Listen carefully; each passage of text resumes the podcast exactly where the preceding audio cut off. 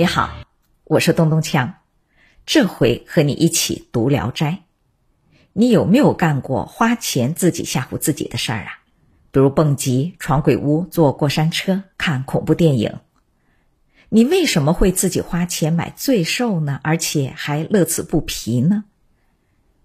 这里我要讲一个《聊斋》故事里你可能最熟悉的故事。通过这个故事，我会从人类底层心理来分析。人为什么会花钱买恐怖？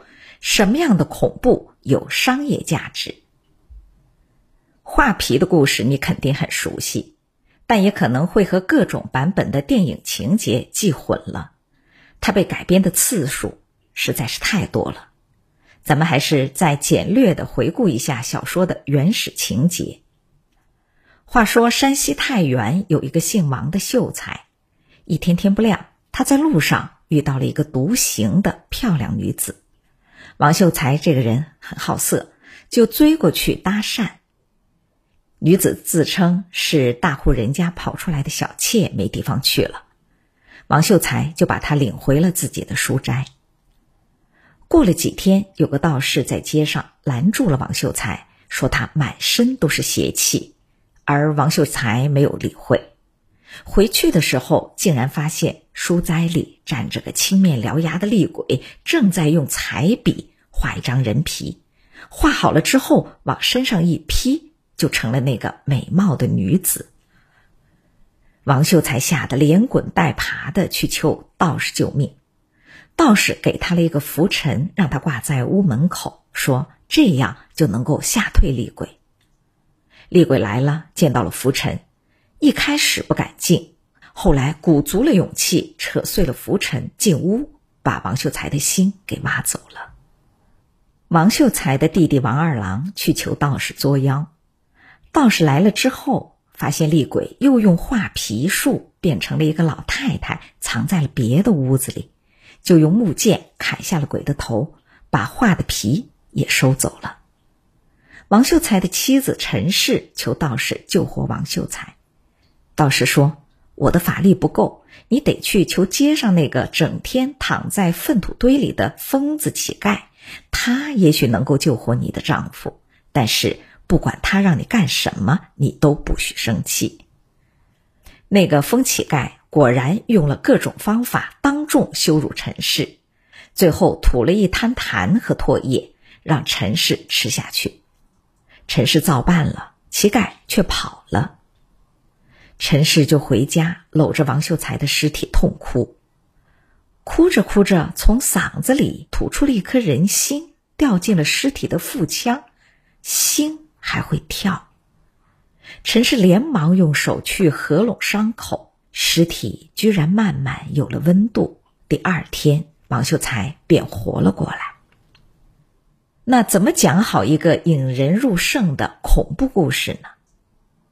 画皮是《聊斋》里被改编最多的一个篇目，因为它的故事完成度很高，既干净又精彩，有好几层反转，能够牢牢的拴住观众。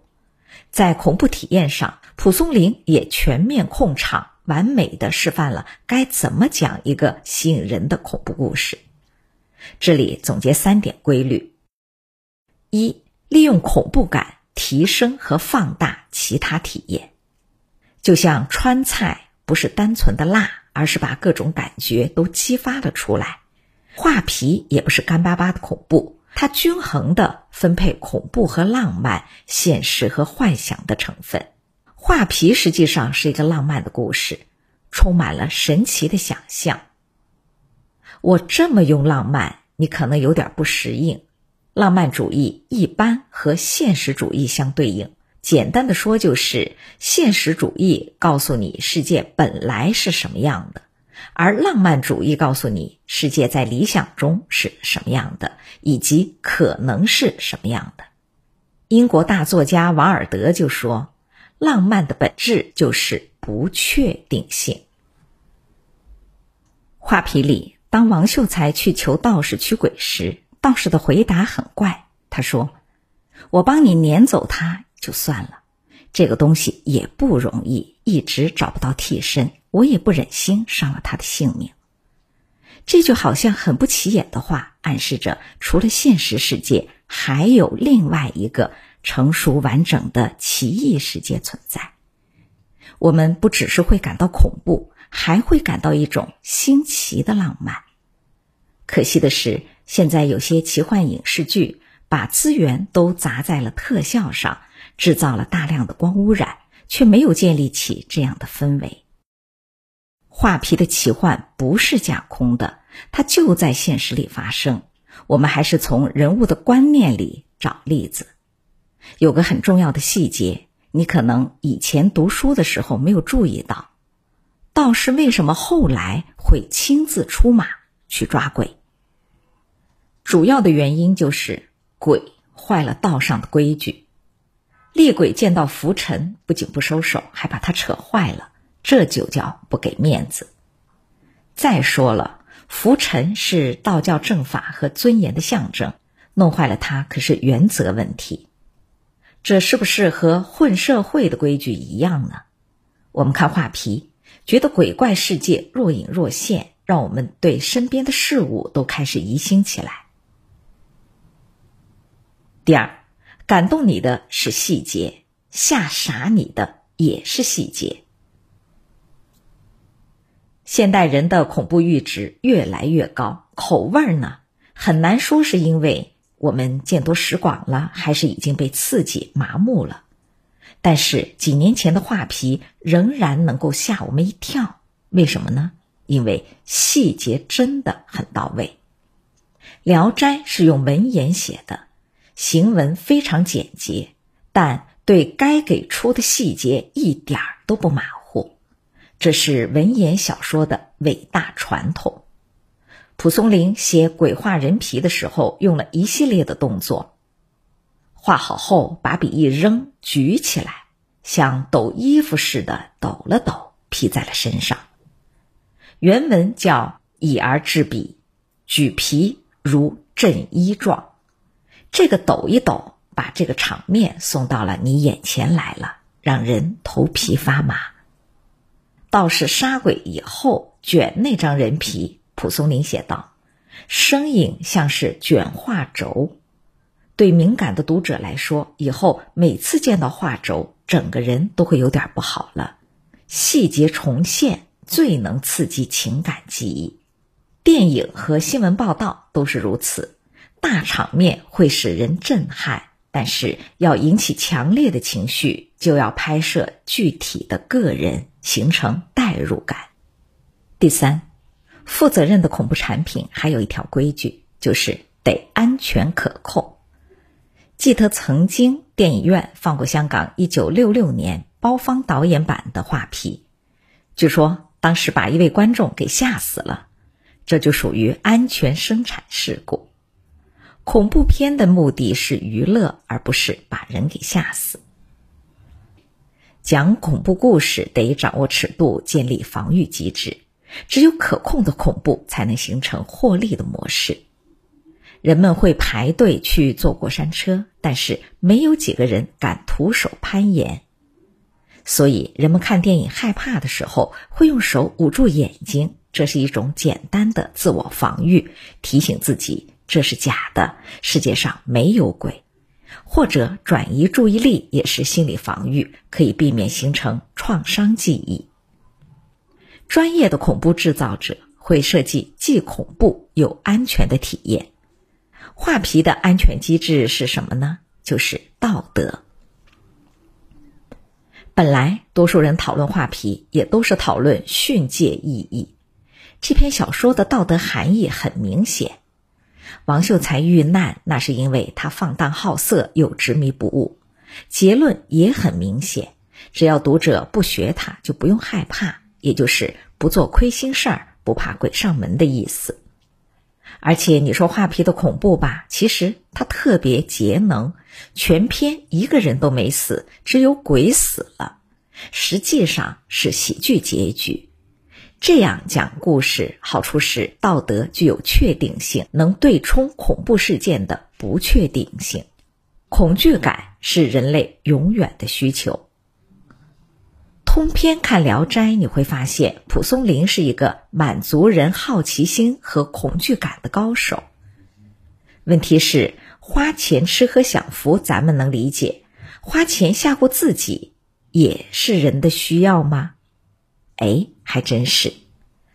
我们知道，辣并不是味觉，而是口腔中的灼痛感。但是很多人是没有辣就吃不下饭的。辣椒素能刺激一种叫脑内马咖的大脑分泌物，你一听就知道这是让人上瘾的。恐惧是人类最基础的情绪，在大脑中主要由杏仁核控制。它不仅让人紧张惊慌，而且会释放肾上腺素、多巴胺和睾丸素，让人感到刺激和快感。所以，恐怖也会让人上瘾。从心理上说，人对恐惧的对象通常都是死亡或者导致死亡的东西。心理学认为，人类意识深处存在着对于死亡的本能冲动，所以人站在高楼或者峭壁上时，才会不由自主的生出跳下去的冲动。弗洛伊德说，生命一旦开始。就产生了抑郁、返回无机状态的倾向，这就是死亡本能的来源。也就是说，人对恐惧的着迷既是生理本能，也是心理本能。在现实中，安全的释放恐惧属于心理刚需，永远都是赚钱的买卖。在现代社会，恐怖电影和游戏始终占有重要的市场份额。畅销小说榜上有一大部分都属于恐怖悬疑类，比如斯蒂芬金的作品，你熟悉的可能有《闪电》《肖申克的救赎》等等。通过我对画皮的分析，你会发现，蒲松龄运用恐怖的本事一点都不比斯蒂芬金差，而且他那个时候可没学过心理学和小说叙事学，完全是凭着天赋和直觉。好，下面咱们小结一下：恐怖之所以会形成产业，是因为恐惧能给人带来生理上的快感和心理上的满足。而画皮作为行业的标杆，有三个具体的技巧：一是中和了恐怖和浪漫想象，制造亦真亦幻的世界；二是用细节带入你的日常体验，让你对故事中的场景感同身受。三是有安全机制，不至于留下心理创伤，这是很重要、很负责任的一点。除了这样精致的恐怖，《聊斋》里还有另外一类故事，他们的恐怖气氛是凄惨和无序的。我也很喜欢那一类故事，因为他们有深沉的历史社会意义。下一讲咱们就说说蒲松龄写他们究竟想表现什么。按照今天的视角，又能分析出什么？思考题：你最害怕恐惧电影和读恐怖小说里的哪一类情节和场面呢？能不能用今天的方法分析一下是什么造成了这种恐惧呢？欢迎在留言中和大家一起讨论。多吓人的事儿，大伙儿一起讨论就没事儿了。